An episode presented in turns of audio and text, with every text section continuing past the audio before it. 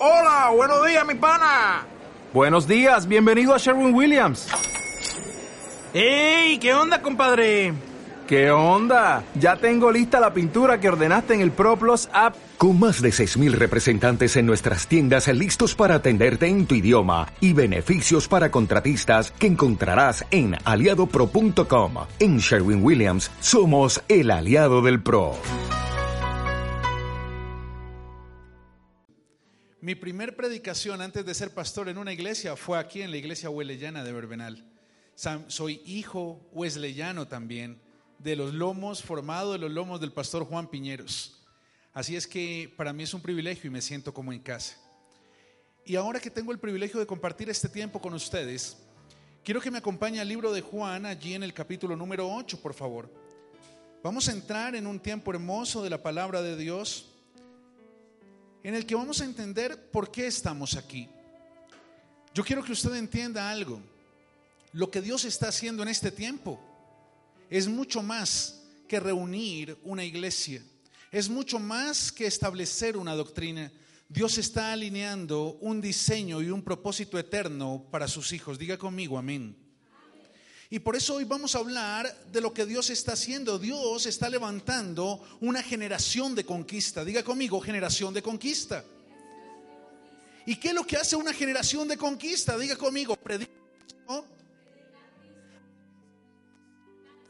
y transforma el mundo. Predica Cristo, alcanza vidas y transforma el mundo. Es la única manera de conquistar aquello que el Padre ha preparado para nosotros.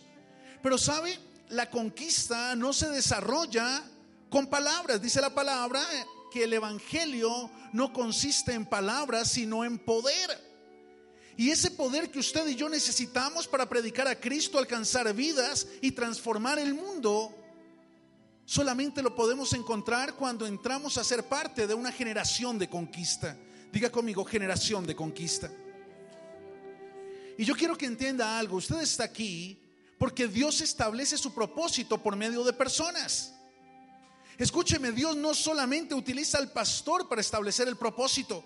El pastor es el modelo, diga conmigo, modelo, que forma su vida para que usted se convierta en un modelo, porque Dios utiliza modelos para establecer propósito. Pero sabe algo, el propósito trasciende a las generaciones por modelo. La vida cristiana que usted está viviendo hoy es la vida que usted recibió por modelo de alguien. Y hay muchas personas que vienen detrás suyo que están aprendiendo a conocer la vida cristiana por su modelo. Coloque la mano en el hombro de la persona que está lo dígale, tú eres un modelo de parte de Dios. Y mire lo que dice el libro de Juan, está conmigo en el capítulo 8, en el verso 35. Está hablando el Señor Jesús y dice allí a los discípulos, y el esclavo no queda en la casa para siempre, el hijo si queda para siempre. Jesús le está hablando a todos los judíos que habían creído en Él, a todos los judíos que habían tomado la decisión de vivir una nueva vida con Cristo. Y Jesús les estaba diciendo, hey muchachos, yo no necesito seguidores, yo necesito hijos. Yo necesito una nueva generación capaz de levantarse para marcar una diferencia, para impactar el mundo que hoy están viviendo. Una generación capaz de predicar a Cristo. Una generación capaz de alcanzar vidas y una generación capaz de transformar el mundo. Pero ¿sabe? El Señor Jesús determina dos tipos de generaciones. Diga conmigo, generaciones. Hay una generación de hijos y hay una generación de esclavos. Y lo que Jesús le advierte a los discípulos es, muchachos, cuidado. Porque una generación de conquista no está determinada por los esclavos. Una generación de conquista no es una generación de esclavitud, porque la generación de esclavitud se queda en el desierto. Se queda hablando de lo que tenía en Egipto, de lo que vivía en Egipto, pero una generación de conquista es la que toma la decisión de marcar una diferencia. El Señor no necesita asistentes en la iglesia, escúchame lo que te voy a decir. El Señor no necesita asistentes en la iglesia, necesita hijos en la casa. Diga conmigo, hijos en la casa. ¿Por qué? Porque el esclavo solamente hace parte de la tradición. El esclavo solamente hace parte de una estructura religiosa. Pero el Hijo, el Hijo hace parte del propósito y por eso tú estás aquí. Porque has entendido en tu corazón que el seguir a Cristo es mucho más que una tradición. Porque has entendido en tu corazón lo que el Señor hablaba en el libro de Mateo, para los que están tomando nota, capítulo 23. Allí en el verso 3 el Señor le dice a los discípulos, hablando de los fariseos y de los escribas, les decía, hagan lo que ellos dicen, pero no hagan lo que ellos hacen, porque ellos dicen y no hacen. Les está diciendo, muchachos, ellos tienen una religión, ellos tienen una tradición, pero no tienen una relación conmigo. Ellos tienen mucha actividad, pero no tienen productividad. Y quiero que me entiendas algo. Una generación de conquista trasciende la tradición y va contigo al nivel de la relación. Una generación de conquista trasciende la actividad y te lleva al nivel de la productividad. Diga conmigo, productividad. Por eso el Señor establece dentro del servicio en la iglesia hijos y esclavos. Establece siervos y establece asalariados. Personas que están por algo a cambio por reconocimiento, por posición, por estatus. Pero yo quiero que usted entienda algo en esta noche. Dios está levantando una generación que conquiste sus promesas y cumpla su propósito. Y por eso usted y yo estamos aquí en esta hora. Dios está levantando una nueva generación, una generación de conquista. Y por eso está sentada en esa silla. Porque tú estás llamado a pasar de la tradición a la relación, de la actividad a la productividad, porque tú eres un modelo que Verbenal, Bogotá, Colombia y las naciones necesitan para alcanzar vidas, predicar a Cristo y transformar el mundo. Yo quiero que te des un aplauso, dale un aplauso al Señor.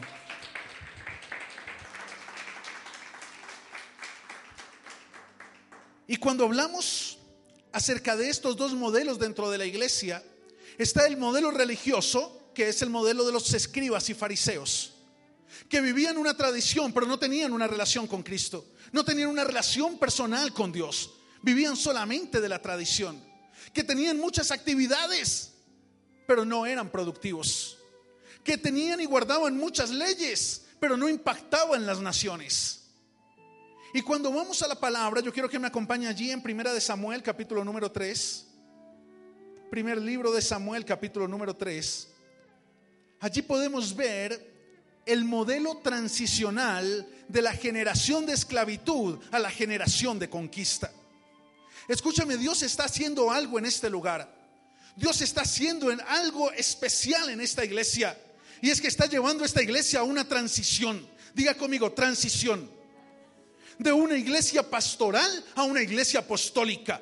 De una iglesia, escúchame lo que te voy a decir. De una iglesia de bendición a una iglesia de propósito en Cristo. Por eso necesitas predicar a Cristo. Por eso necesitas alcanzar vidas. Porque a través tuyo Dios va a transformar el mundo. ¿Me estoy haciendo entender? Pero Dios necesita levantar esta generación. Por eso te ha traído a este lugar.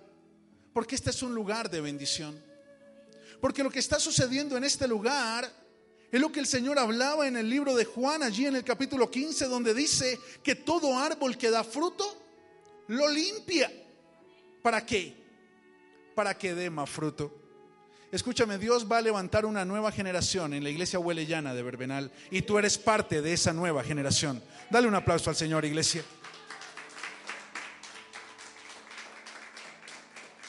Allí en Primera de Samuel capítulo 3, el Señor nos muestra dos modelos generacionales. El modelo generacional de Elí y el modelo generacional de Samuel. Allí había una transición. Dios necesitaba llevar a su pueblo, Dios necesitaba llevar a la iglesia de la generación del sacerdote Elí a la generación del profeta Samuel. Escúchame, Dios te va a llevar a ti de la administración de Elí a la administración de Samuel, del nivel de Elí al nivel de Samuel. Tu vida a partir de hoy no será la misma, porque en esta noche tú sales de este lugar alcanzando vidas, predicando a Cristo y transformando el mundo. A eso es a lo que Dios te ha llamado. Yo quiero que entiendas algo. De Elí a Samuel hubo una transición. Diga conmigo, transición. La iglesia no fue la misma. El ambiente espiritual no era el mismo. La atmósfera espiritual del templo no era la misma. La dimensión espiritual del pueblo no era la misma. La transición llevó la iglesia y el pueblo de la tradición a la relación. Diga conmigo, de la tradición a la relación. Diga conmigo, de la actividad a la productividad. Y lea conmigo el verso 1. Dice la palabra, el joven Samuel ministraba al Señor en presencia de Elí. Y la palabra del Señor escaseaba en aquellos días. No había visión con frecuencia. Escúchame, iglesia. Elí representa una generación de cristianos que sirve a Dios por fuera del propósito. Pastor, pero le sirve a Dios? Sí, pero nunca va a alcanzar el propósito. Porque le sirve a Dios desde la mentalidad de esclavitud, le sirve a Dios desde la actitud de conformismo, le sirve a Dios desde la ley del menor esfuerzo, no le sirve a Dios desde la conquista, no le sirve a Dios desde el propósito, no le sirve a Dios desde el destino profético con el cual los ha llamado.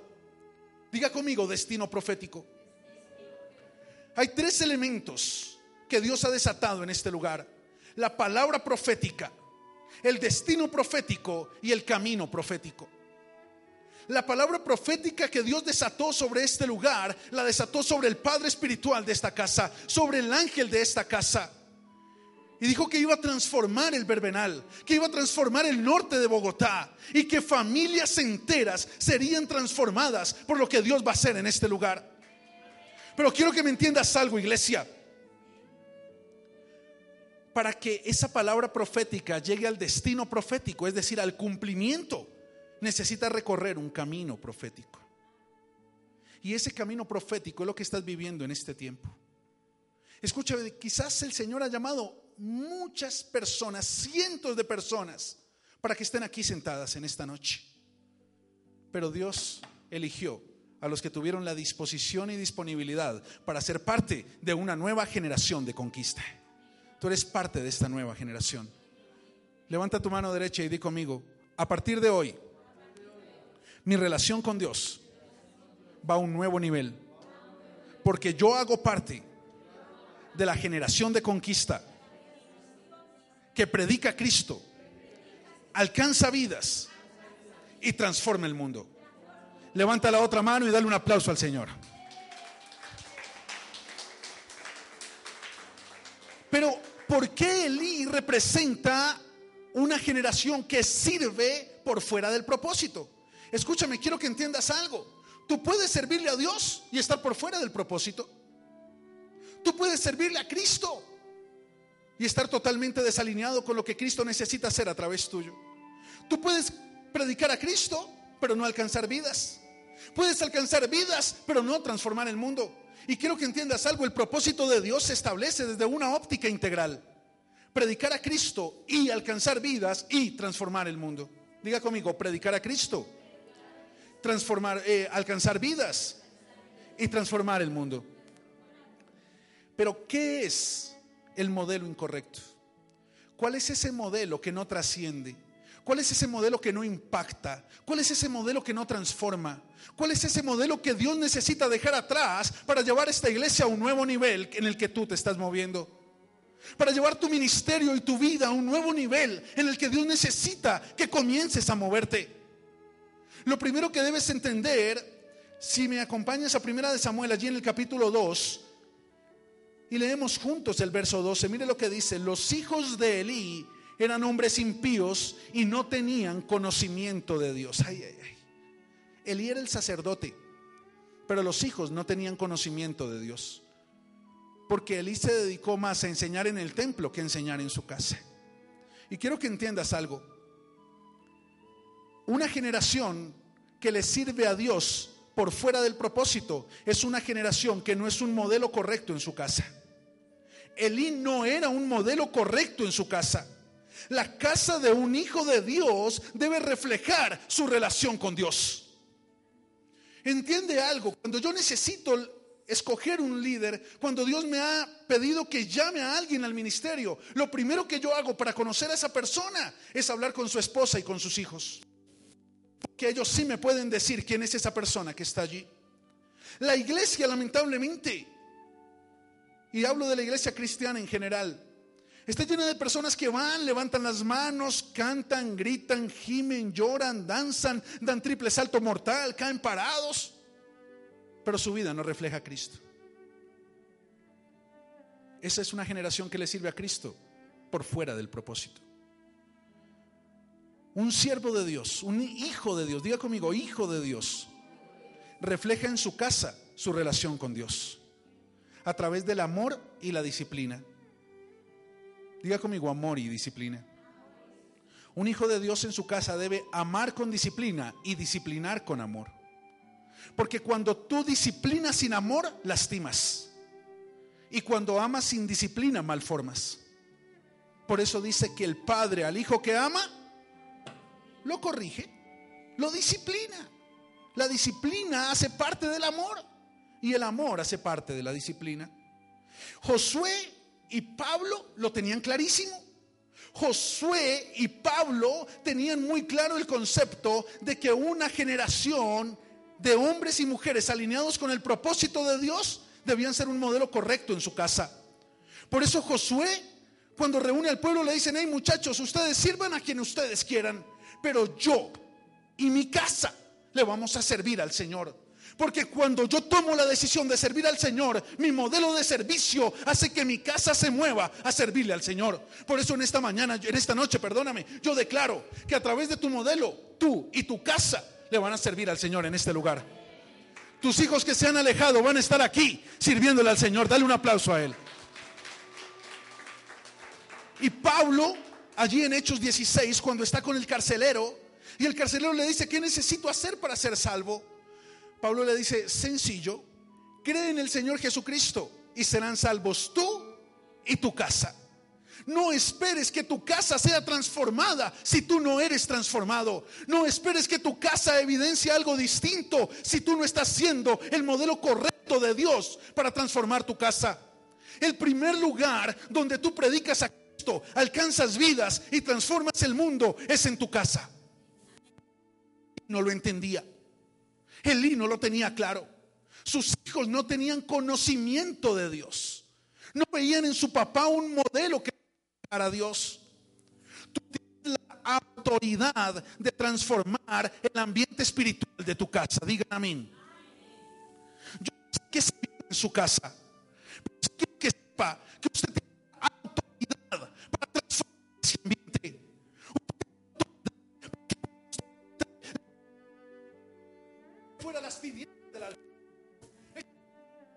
adulterio.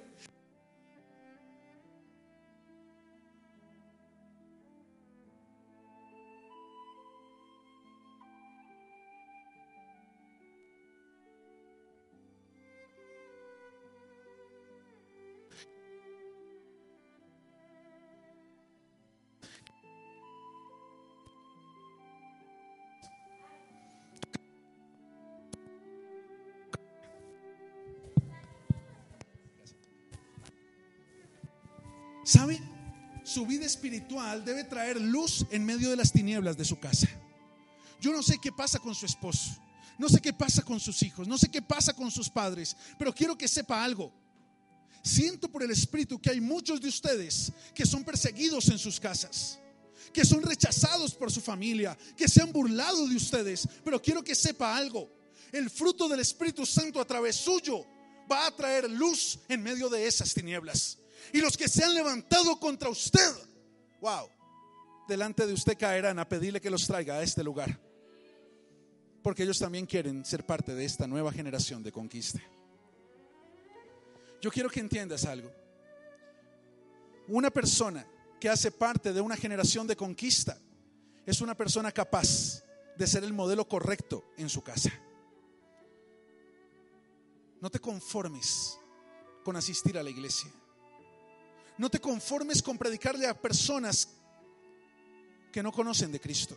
Eso está bien, pero ve a un nuevo nivel y lleva el modelo correcto de Cristo a través tuyo a tu casa.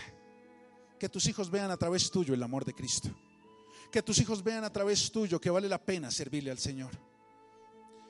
Y dice la palabra allí en 1 Samuel capítulo 3, verso 1, que la palabra del Señor escaseaba en aquellos días. La palabra de Dios era escasa. La palabra de Dios hacía falta en muchos momentos. Imagine usted la casa de Dios y escaseaba la palabra de Dios. ¿Y sabe por qué escasea la palabra de Dios en la casa de Dios? Porque le das más valor a la palabra de los hombres que a la palabra de Dios. Y terminas predicando más la palabra de los hombres que la palabra de Dios. Y terminas hablando más de lo que los hombres hacen que de lo que Dios es capaz de hacer. Y tus oraciones hablan más de, más de lo que los hombres te han hecho que de lo que Dios dijo que iba a hacer en tu vida. Hay muchas familias cristianas donde escasea la palabra de Dios, donde escasea el propósito de Dios. Cuando le das más valor a la palabra del hombre, buscas agradar más al hombre que a Dios. Cuando hablas más de lo que los hombres hacen que de lo que Dios está haciendo, es porque le estás dando más valor a lo que los hombres hicieron en tu vida que lo que Dios te ha prometido que va a hacer. Una generación de conquista es una generación que le da el valor y el lugar a la palabra de Dios en su vida, en su corazón y en su casa. Dale valor a la palabra de Dios. No le sigas dando más valor a la palabra de los hombres, porque por eso muchas veces buscas agradar más a los hombres que agradar a Dios. Por eso no predicas de Cristo, porque ¿qué dirán ellos?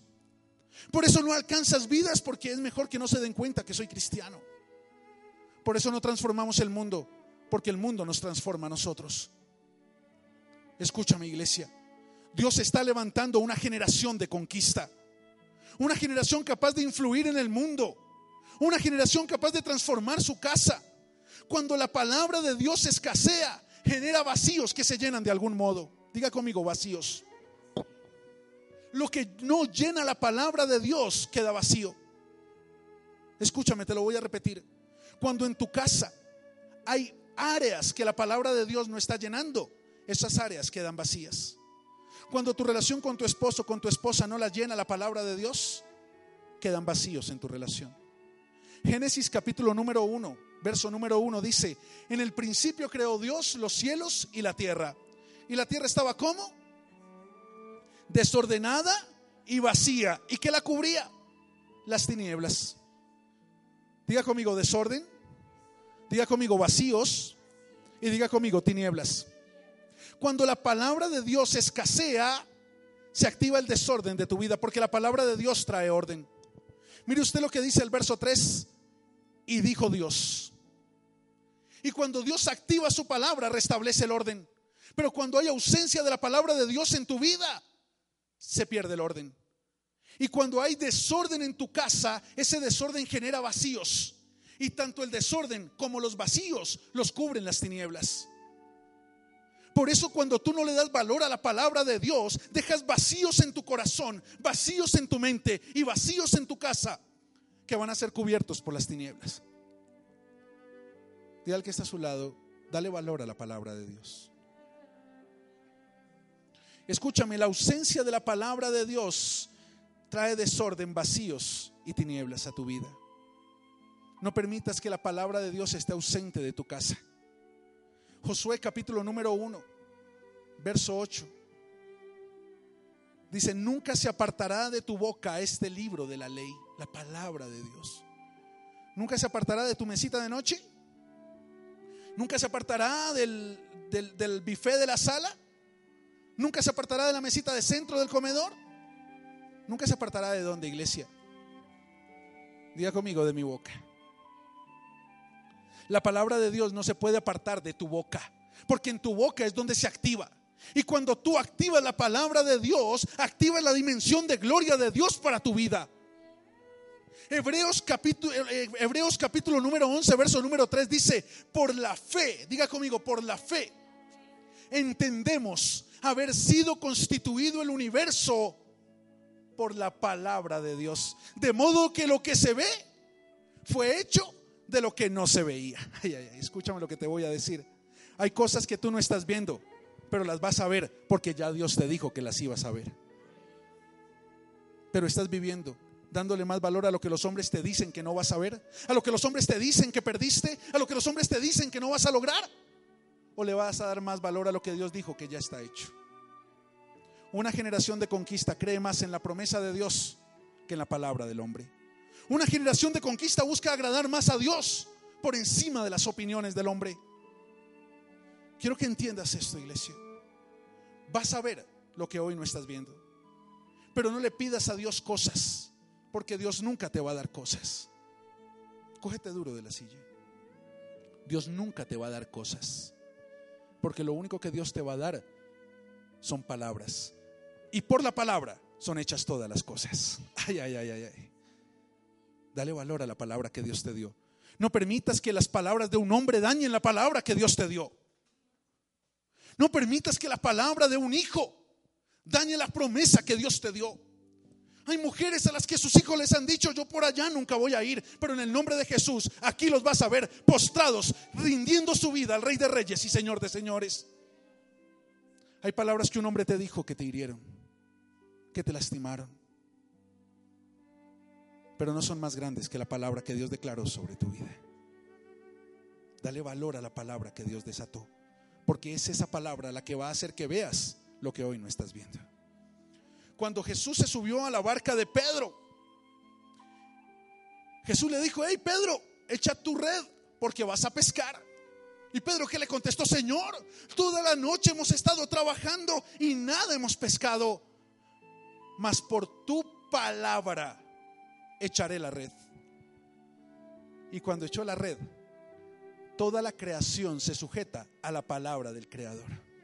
Y todos los peces se amontonaron debajo de la barca de Pedro. Y tuvo tal cantidad de peces que la red se rompía. Escucha iglesia. La creación se sujeta a la palabra del Creador. Y si Dios dijo que te iba a bendecir, toda la creación se va a alinear a partir de este momento para que recibas esa bendición. Pero dale valor a la palabra de Dios. Dale un aplauso al Señor.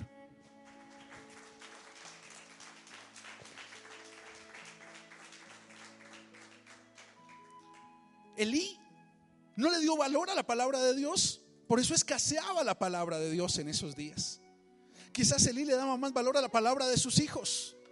Quizás le daba más valor a la palabra de las personas más influyentes de la iglesia.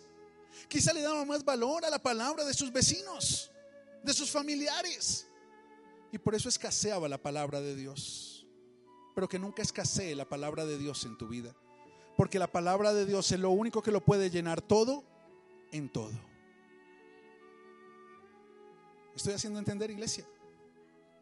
Siga leyendo conmigo. Dice allí el verso 1 de Primera de Samuel 3, vuelva a leerlo. El joven Samuel ministraba a Dios en presencia de Elí. Y la palabra de Dios escaseaba en aquellos días. Pero no solamente faltaba palabra de Dios, mire qué más hacía falta. No había visión con frecuencia. Diga conmigo, visión. Una generación que sirve a Dios por fuera del propósito es una generación que determinó su visión por las necesidades y no por el propósito. La visión de una persona que le está sirviendo a Dios no como hijo, sino como esclavo. Es esa persona que le sirve a Dios con la visión de su necesidad, pero no con la visión del propósito. Es esa persona que le sirve a Dios para que Dios supla su necesidad, mas no para que Dios le lleve a alcanzar el propósito. Diga conmigo, propósito. Todos tenemos necesidades. El Señor coloca en mi corazón que hay muchas personas aquí que tienen necesidad de llenar un vacío de soledad en su corazón. Que hay personas que tienen necesidad de que se haga justicia porque han sido injustos con ustedes. Hay personas que tienen necesidad de una sanidad física. Hay personas que tienen necesidad de un negocio. Hay personas que tienen necesidad de que sus hijos cambien. Pero quiero que sepas que eso solamente son añadiduras y vienen en el paquete del reino. Y si tú solamente sirves por las añadiduras, vas a servir por la necesidad. Pero cuando sirves por el propósito, estás fijando tus ojos en el reino y las añadiduras van a venir por derecha. Van a venir por descarte. Tú debes entender algo, iglesia. La visión de Dios está determinada por la revelación de su palabra. Diga conmigo, revelación. ¿Por qué por revelación? Porque la visión de Dios está en un nivel distinto al que tú te mueves. La revelación de Dios o la visión de Dios está de acuerdo al libro de Isaías capítulo 55, verso 10 y 11. Dice, porque mis pensamientos no son vuestros pensamientos, ni mis caminos vuestros caminos. Porque como son altos los cielos de la tierra, así son mis pensamientos, 8 y 9, así son mis pensamientos más altos que vuestros pensamientos y mis caminos más altos que vuestros caminos. Diga conmigo otro nivel. Los pensamientos de Dios y los caminos de Dios están en otro nivel. Yo quiero pedirle un favor. Caballero, venga aquí rápidamente, venga aquí rápidamente, hágame un favor, venga para acá. ¿Cómo es su nombre? Jairo. Muy bien, Jairo. Jairo, cuénteme, ¿qué tengo sobre el púlpito? Pero encima del púlpito, ¿qué tengo? ¿Qué puse yo ahí encima? ¿Qué más puse? ¿Qué más puse? ¿Pero qué hay ahí? ¿Qué ve usted ahí encima? A ver, páreseme acá, por favor, rápido. Jairo, dígame, ¿qué ve ahí encima? ¿No alcanza a ver? Entonces súbase acá, hágame el favor. Otro poquito. Súbase otro poquito. Ahora sí que ve. La palabra de Dios y la tablet, ¿verdad? Ahora la pregunta es, ¿por qué allá no lo podía ver, pero aquí sí lo puede ver? Porque está en otro nivel. Dios necesita llevarte a otro nivel, iglesia. Porque el nivel de Dios va a traer la revelación de lo que en este tiempo Él ha preparado para tu vida. No te quedes con la revelación de hace seis meses. No te quedes con la revelación de hace un mes. Porque en este tiempo necesitas una nueva revelación de su gloria, una nueva revelación de su propósito para ti. Por eso tu pastor pasa horas en el secreto de Dios, para que Dios los lleve de la letra a la revelación de su palabra. Diga conmigo, revelación. Eso es lo que Jairo pudo hacer. Jairo pudo ir de un nivel a un nuevo nivel. Y en el nuevo nivel se revela lo que está sobre la mesa. Escúchame esto. En el nuevo nivel, Dios te va a revelar lo que está servido sobre la mesa para los hijos del rey. Hay un nuevo nivel, Jairo, donde Dios le va a comenzar a revelar bendiciones financieras que hasta hoy había buscado en sus fuerzas. No negocito, no negocito como hasta hoy, empresa, porque hoy Dios los lleva del nivel de comerciante al nivel de empresario. En el nombre de Jesús. Dele un aplauso al Señor. Acá, Jairo, permítame un segundo, Jairo. Venga para acá. ¿Qué tiene Jairo puesto? Una chaqueta, ¿verdad? Lleva colgado un, un bolso, un maletín. Lleva un pantalón gris, unos tenis negros. Pero ¿qué pasa si yo le digo a Jairo que suba al púlpito? Rápido, Jairo, súbase al púlpito.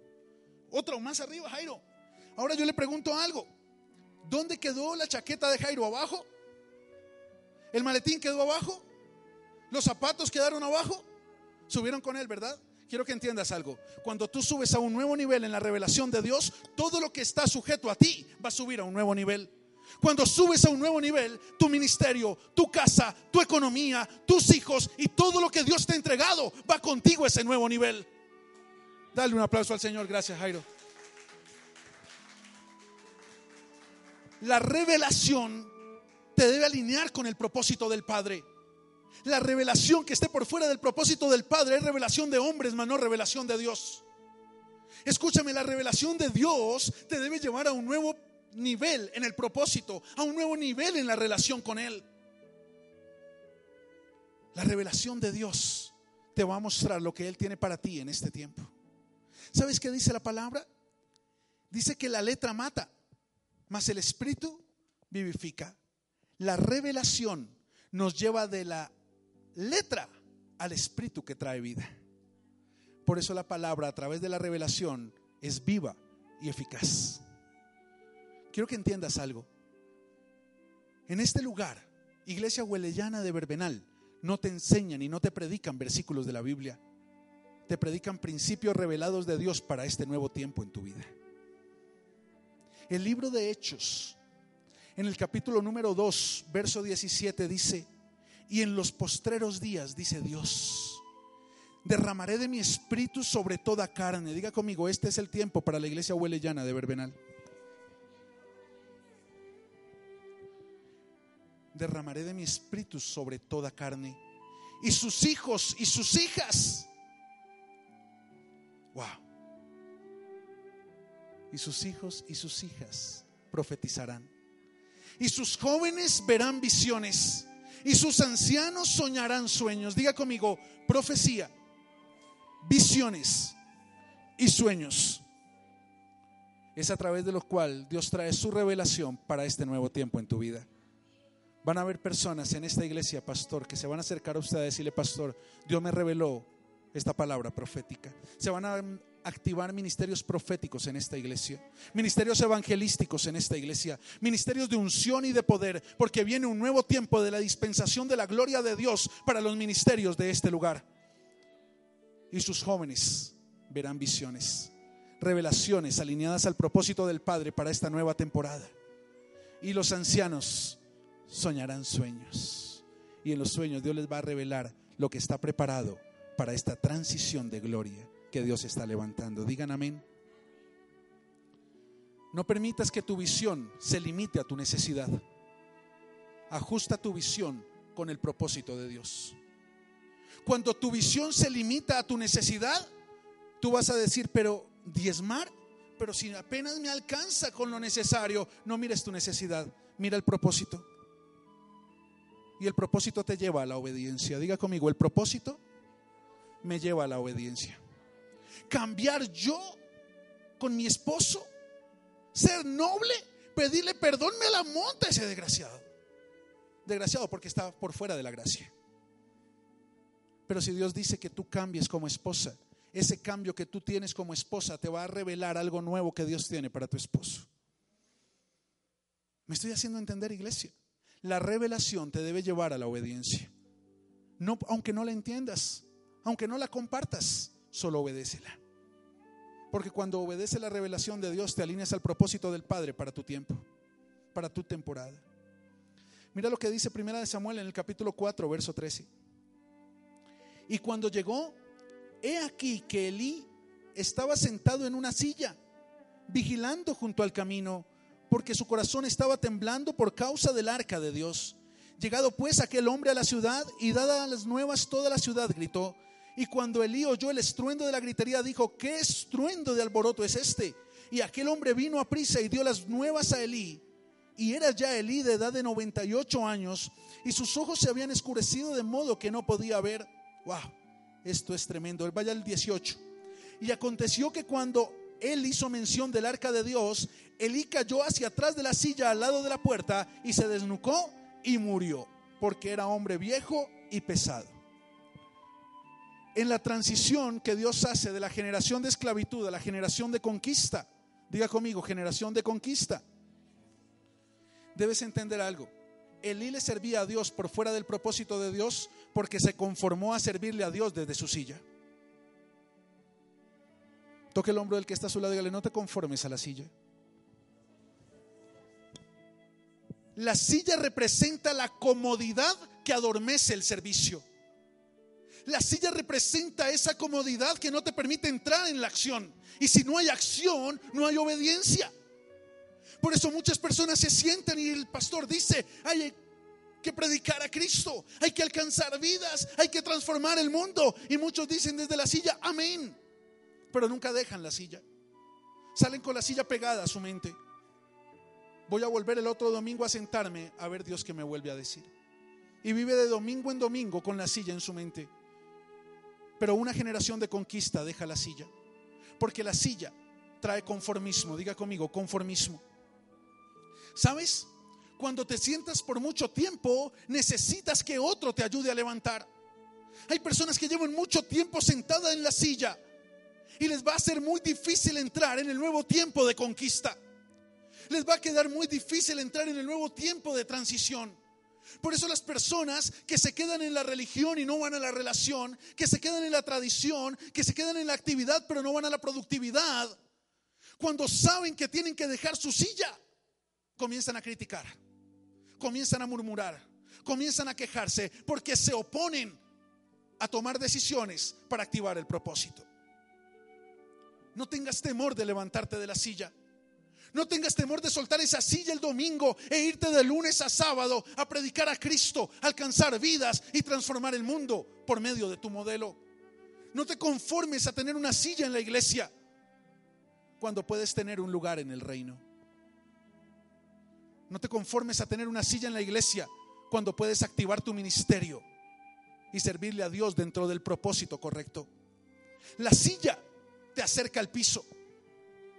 En este momento tu cabeza está más cerca al piso que la mía, ¿o no?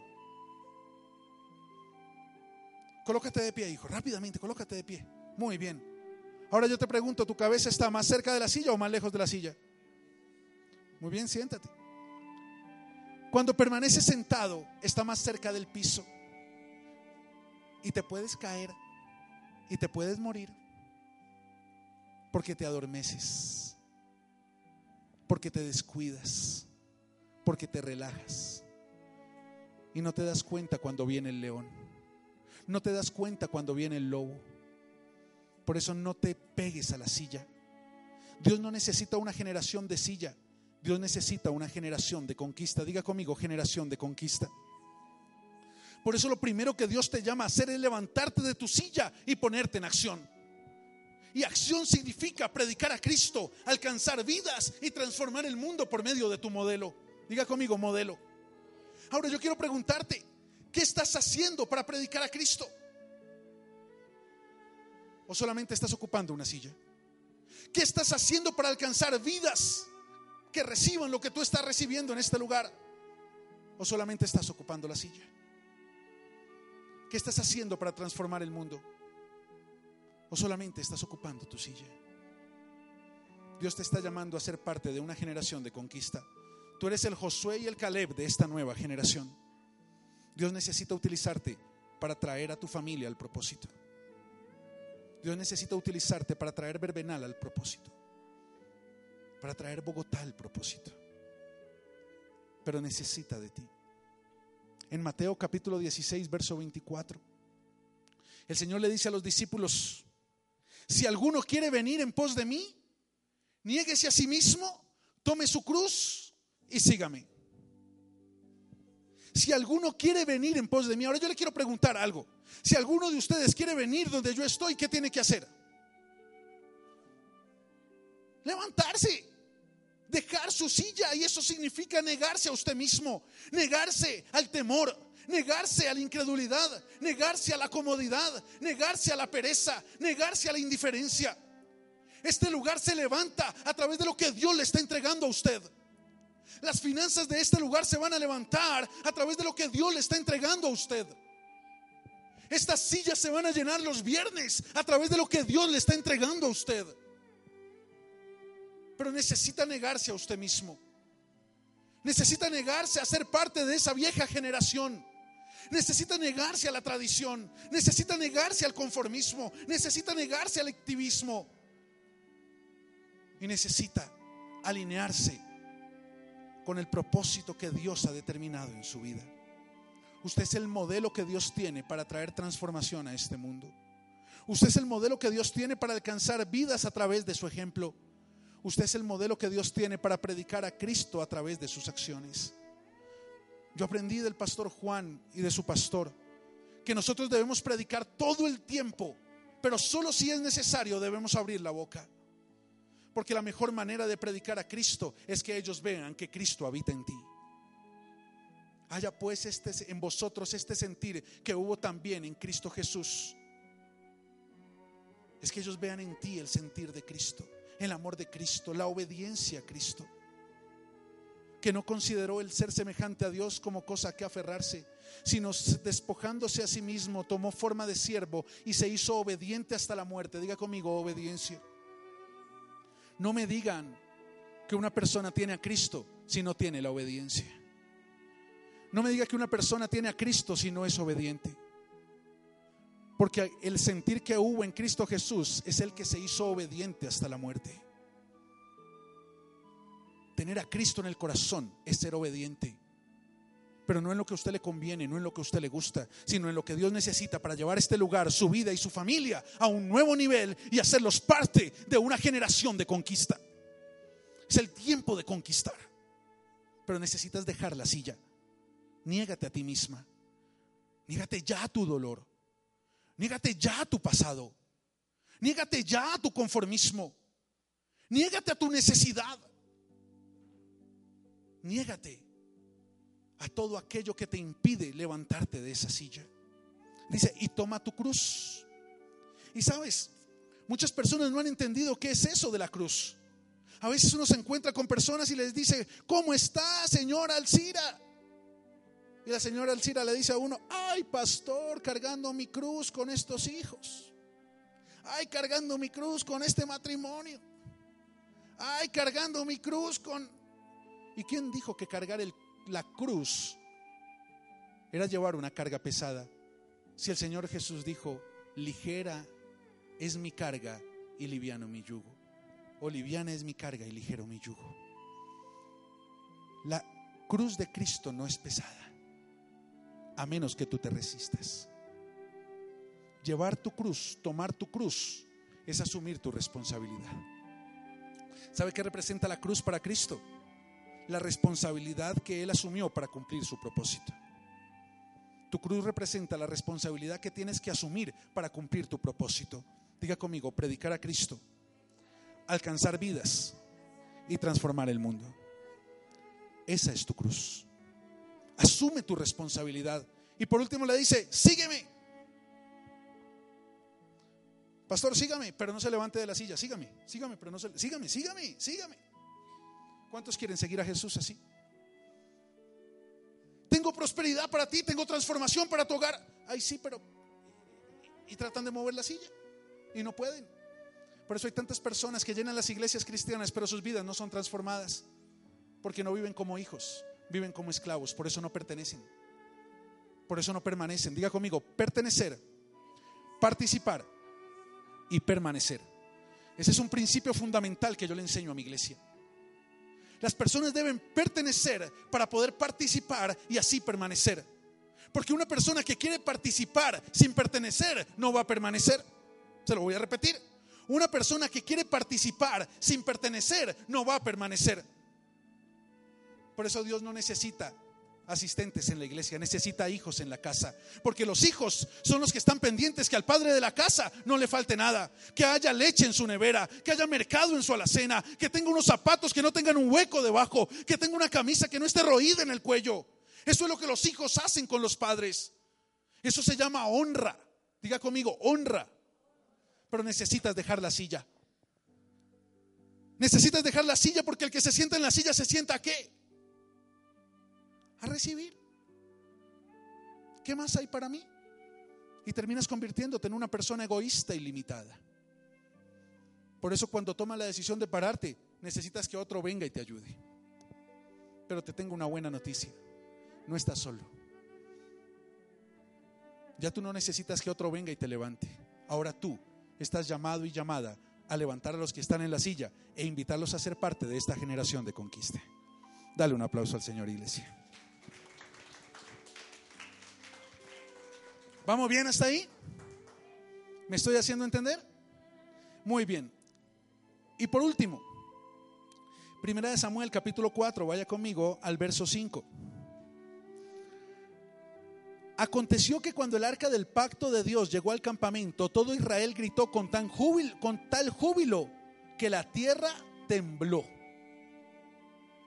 ¿Sabe? El pueblo se alegró. Estaba el pueblo de Israel peleando con los filisteos en una batalla y el pueblo de Israel iba perdiendo. Entonces mandaron llevar el arca del pacto que representa la presencia de Dios para que les diera la victoria. Y no solo perdieron, sino que los filisteos le robaron el arca. ¿Sabe? Cuando le dieron la noticia a Elí, Elí se fue de para atrás y se desnucó. Porque para Elí su relación con Dios se limitaba a un elemento externo, el arca. Una generación que le sirve a Dios por fuera del propósito es una, es una generación que limita su relación con Dios a elementos externos. Diga conmigo, elementos externos. La fe del pueblo estaba limitada al arca. No había una relación personal con Dios. Muchas personas limitan su fe a un servicio en la iglesia, pero no tienen una relación personal con Dios afuera. Muchas personas limitan su fe a un líder, pero no tiene una relación personal con Dios. Y quiero que entiendas algo.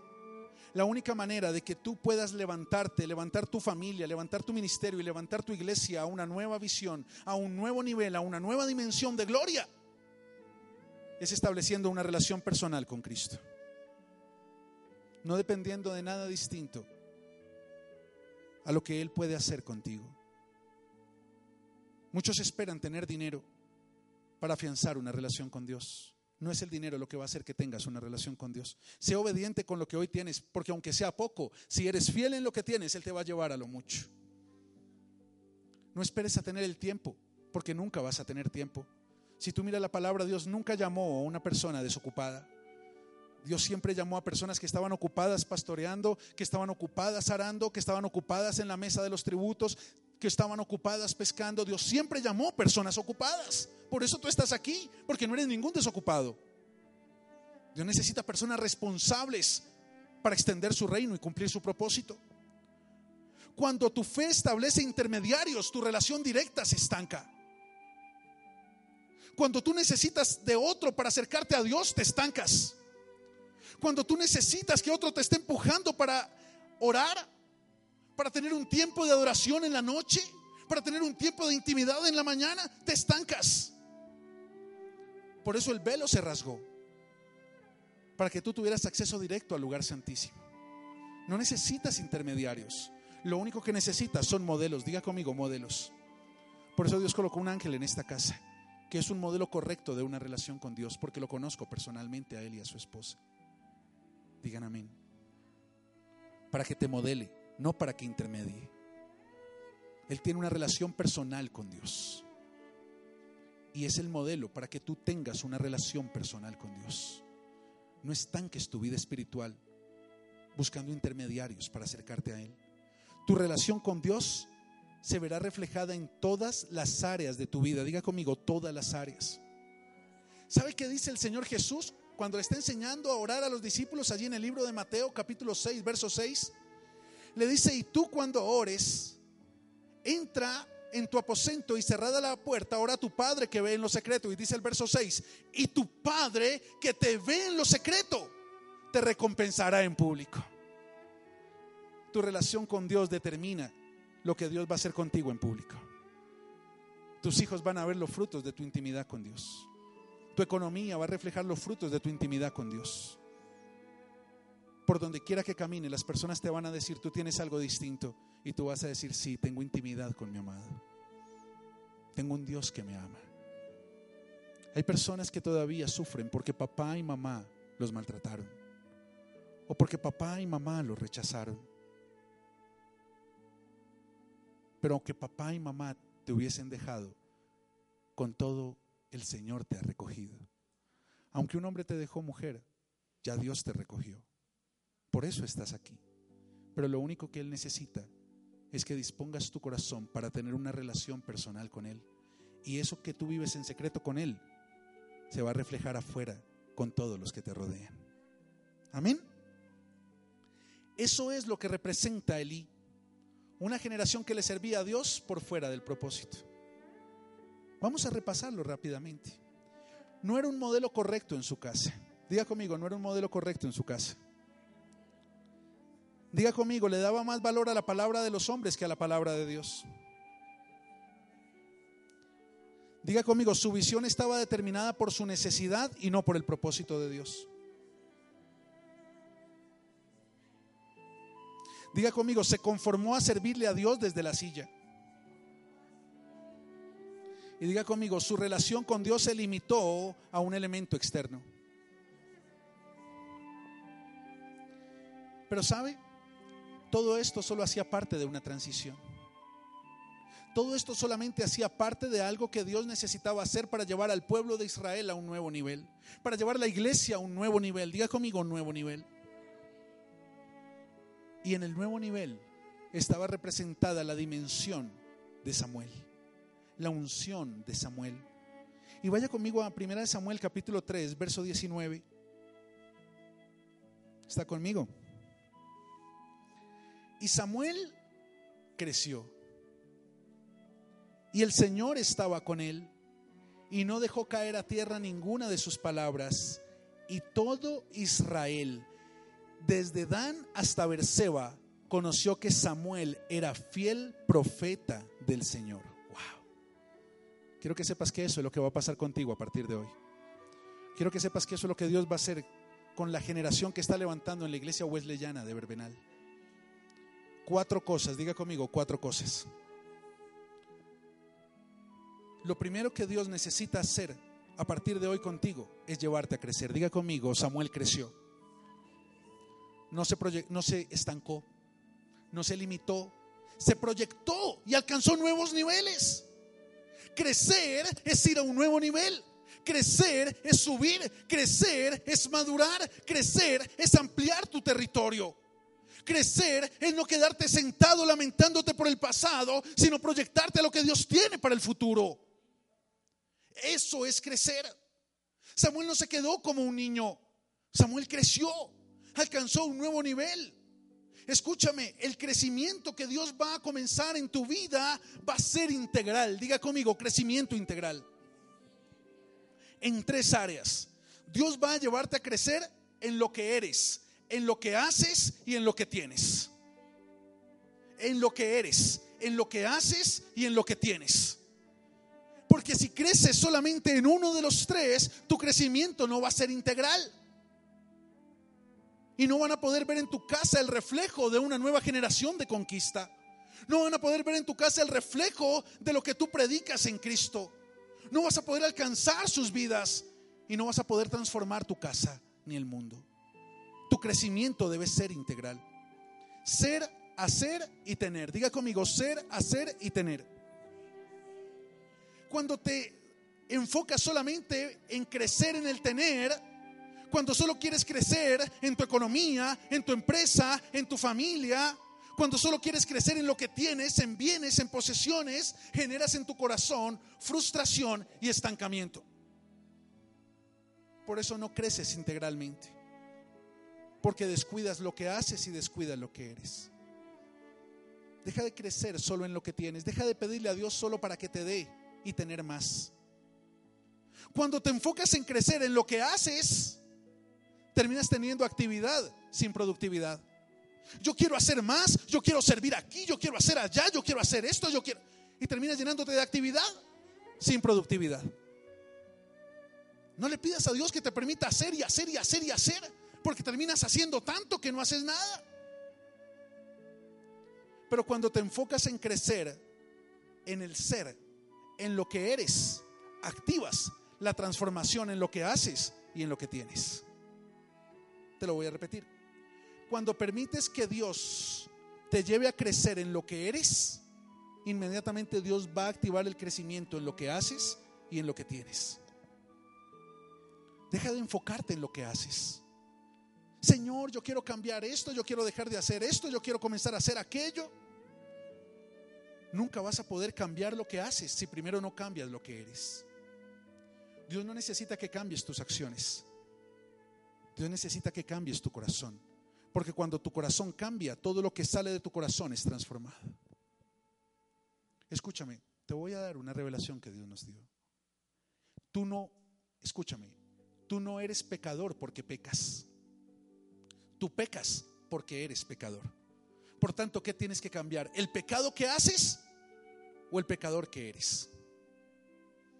Muchas personas cambian el hacer, pero mientras sigan siendo lo mismo, tarde que temprano vuelven a hacer lo que antes hacían. Una generación de tradición es la que cambia el hacer para guardar las apariencias, pero siguen siendo los mismos en su casa. Pero cuando tú permites que Dios cambie lo que tú eres, cuando verdaderamente estás dispuesto a morir a esa naturaleza que no te permite ser lo que Dios quiere que tú seas, inmediatamente Dios comienza a transformar lo que haces y lo que tienes. Levanta tu mano derecha conmigo y repite conmigo si estás dispuesto a que Dios transforme lo que eres. Señor Jesús, a partir de hoy, me comprometo a ser la persona que tú quieres que sea para poder hacer lo que tú quieres que haga y poder tener lo que tú quieres que yo tenga. En el nombre de Jesús. Amén y amén. Cuando tú eres lo que Dios quiere que tú seas, vas a hacer lo que Él quiere que tú hagas. Y como consecuencia, ay, Señor, vas a tener todo lo que Él quiere que tú tengas. Amado, yo deseo que tú seas prosperado y que tengas salud, que, perdón, que tú seas prosperado en todas las cosas y que tengas salud como prospera tu alma. Él quiere que tú seas prosperado en todas las cosas. Él quiere que tú seas prosperado en todas las cosas. En tu economía, en tu familia, en tu salud, en tu empresa, en tu trabajo, en tu ministerio. Solo necesitas ser lo que Él quiere que tú seas. No importa lo que otros te hayan hecho lo que otros te hayan dicho. No cambies lo que haces. Tampoco cambies lo que tienes. Cambia lo que eres. Y como consecuencia Dios va a transformar lo que haces y lo que tienes. Amén. ¿Y sabes cómo se llama eso? Integridad. Diga conmigo, integridad.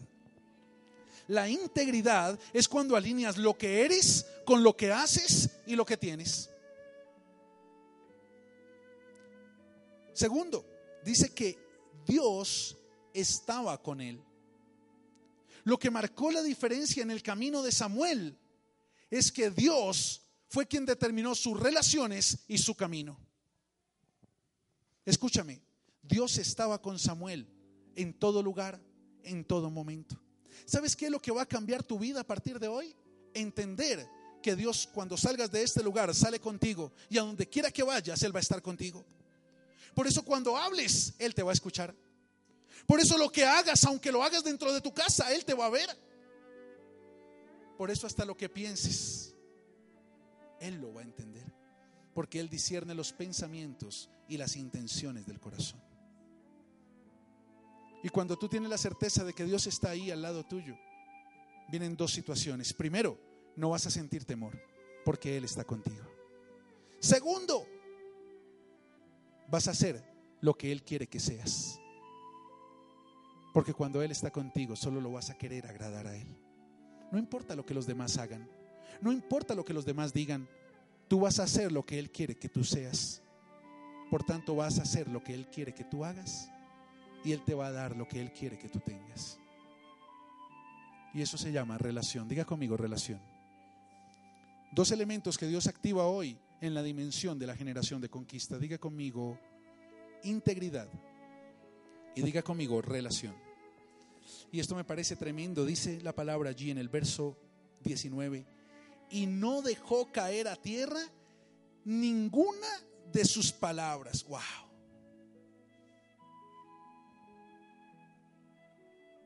Si tú me das a mí en este momento un florero de porcelana y yo lo dejo caer al suelo, ¿tú qué dices?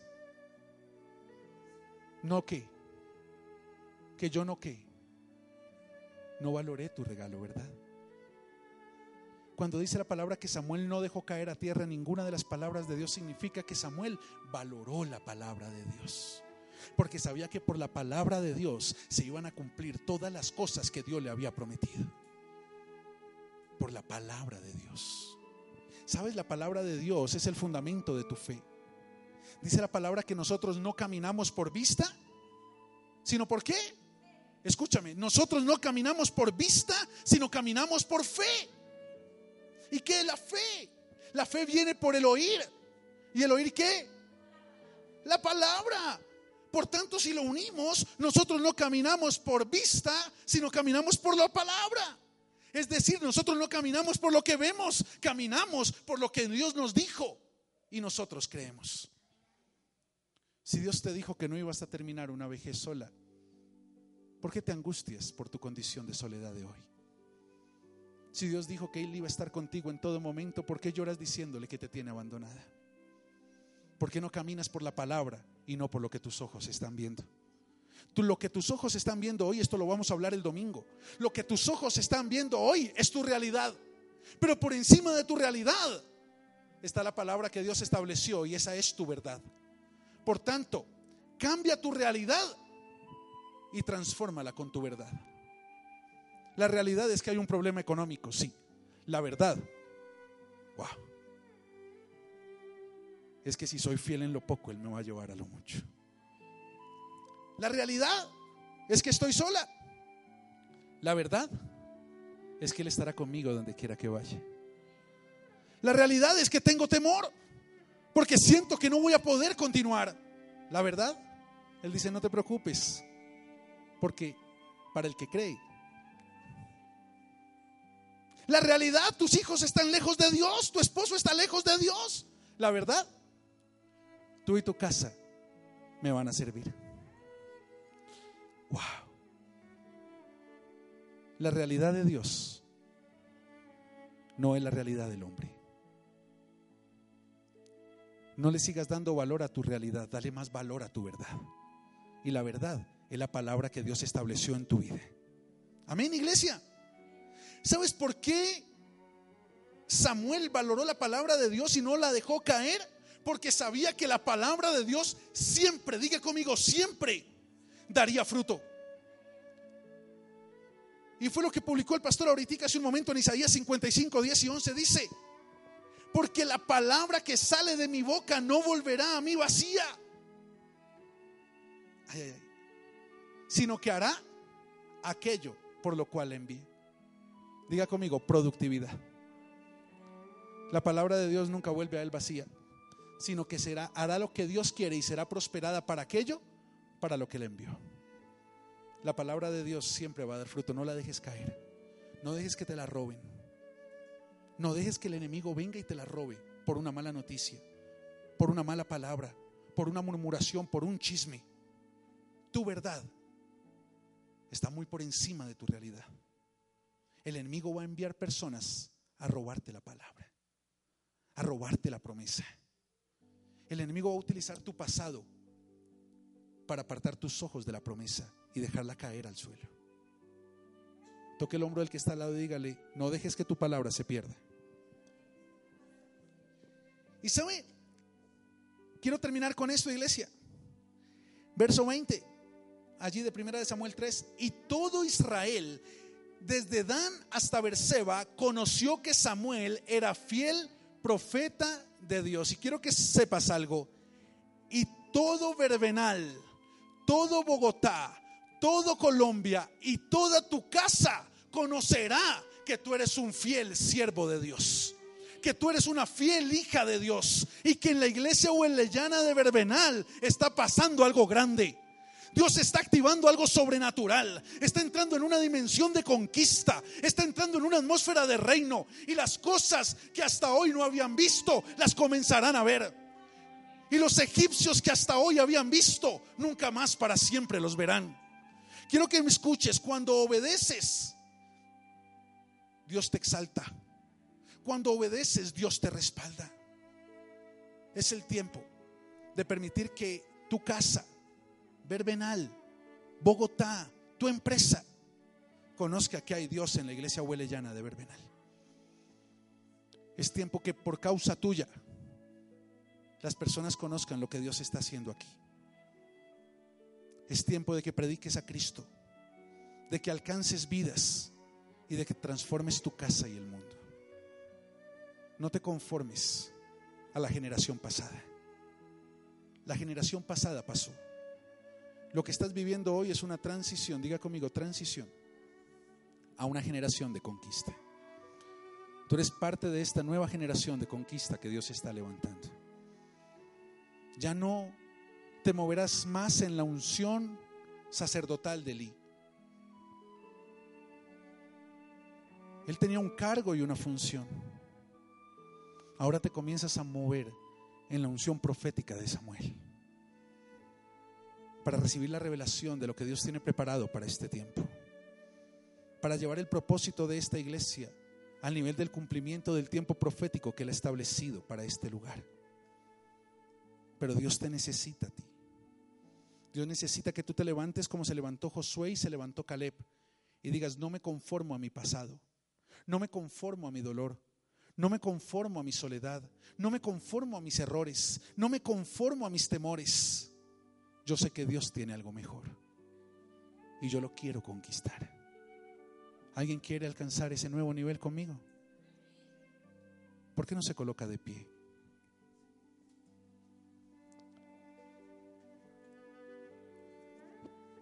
Cierra tus ojos por un momento. Ha llegado el tiempo de comenzar a activar cosas en el secreto que Dios va a manifestar en público. Escúchame, esto que Dios comienza a activar hoy en el secreto de tu corazón, se va a activar cuando ores por los enfermos porque van a ser sanados. Esto que Dios va a comenzar a activar hoy en tu corazón se va a activar en tu casa cuando disciplines con amor y ames con disciplina. Cuando contestes con palabras amorosas los ataques agresivos. Cuando ya no contestes con ironía ni con sarcasmo, sino con amor. No sigas esperando que las personas de tu casa cambien, porque Dios te ha establecido a ti como el agente de transformación de tu casa. Es el amor de Dios a través tuyo el que va a transformar la vida de tus hijos y de tu familia. Por eso ve y conquista lo que Dios te ha prometido. No permitas que esa palabra que Dios sembró en tu corazón se pierda, sino haz que dé fruto conforme al propósito con el cual Él envió. Si tú quieres unirte a mí para establecer una nueva generación de conquista en este lugar, yo quiero que levantes tu mano derecha y quiero que declares conmigo, no quiero que repitas, quiero que declares conmigo, Señor Jesús, hoy decido alinear mi vida con el propósito del Padre. Hoy dejo atrás Vamos, dígalo con autoridad. Hoy dejo atrás lo que he vivido y me proyecto a una nueva dimensión de mi vida cristiana en integridad, obediencia, productividad y bendición.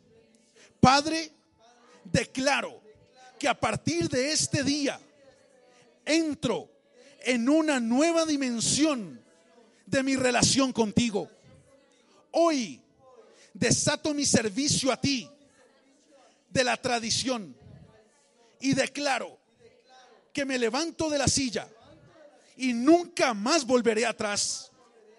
Establezco hoy sobre mi vida la unción para predicar, alcanzar y transformar. Declaro que a partir de este día mi vida mi familia, mi servicio y mi ministerio no serán iguales.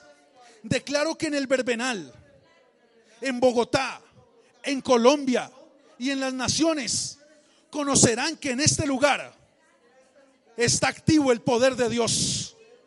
Y voy a dar de qué hablar, porque van a hablar de Cristo por causa mía, pero van a hablar del poder de Cristo, van a hablar del amor de Cristo, van a hablar de la transformación de Cristo. Porque a partir de hoy soy un instrumento de Dios para predicar a Cristo, alcanzar vidas y transformar el mundo. Hoy desato las bendiciones represadas que estaban en el cielo para mi vida. Las desato aquí en la tierra. Y declaro que a partir de hoy soy lo que Dios quiere que sea y voy a hacer en obediencia lo que Dios quiere que haga. Y voy a tener en obediencia y en fidelidad lo que Dios quiere que tenga. Hoy declaro que hago parte de una nueva generación de conquista que predica a Cristo, alcanza vidas y transforma el mundo en el nombre de Jesús. Amén y amén. Aleluya. Dale un aplauso al Señor, iglesia.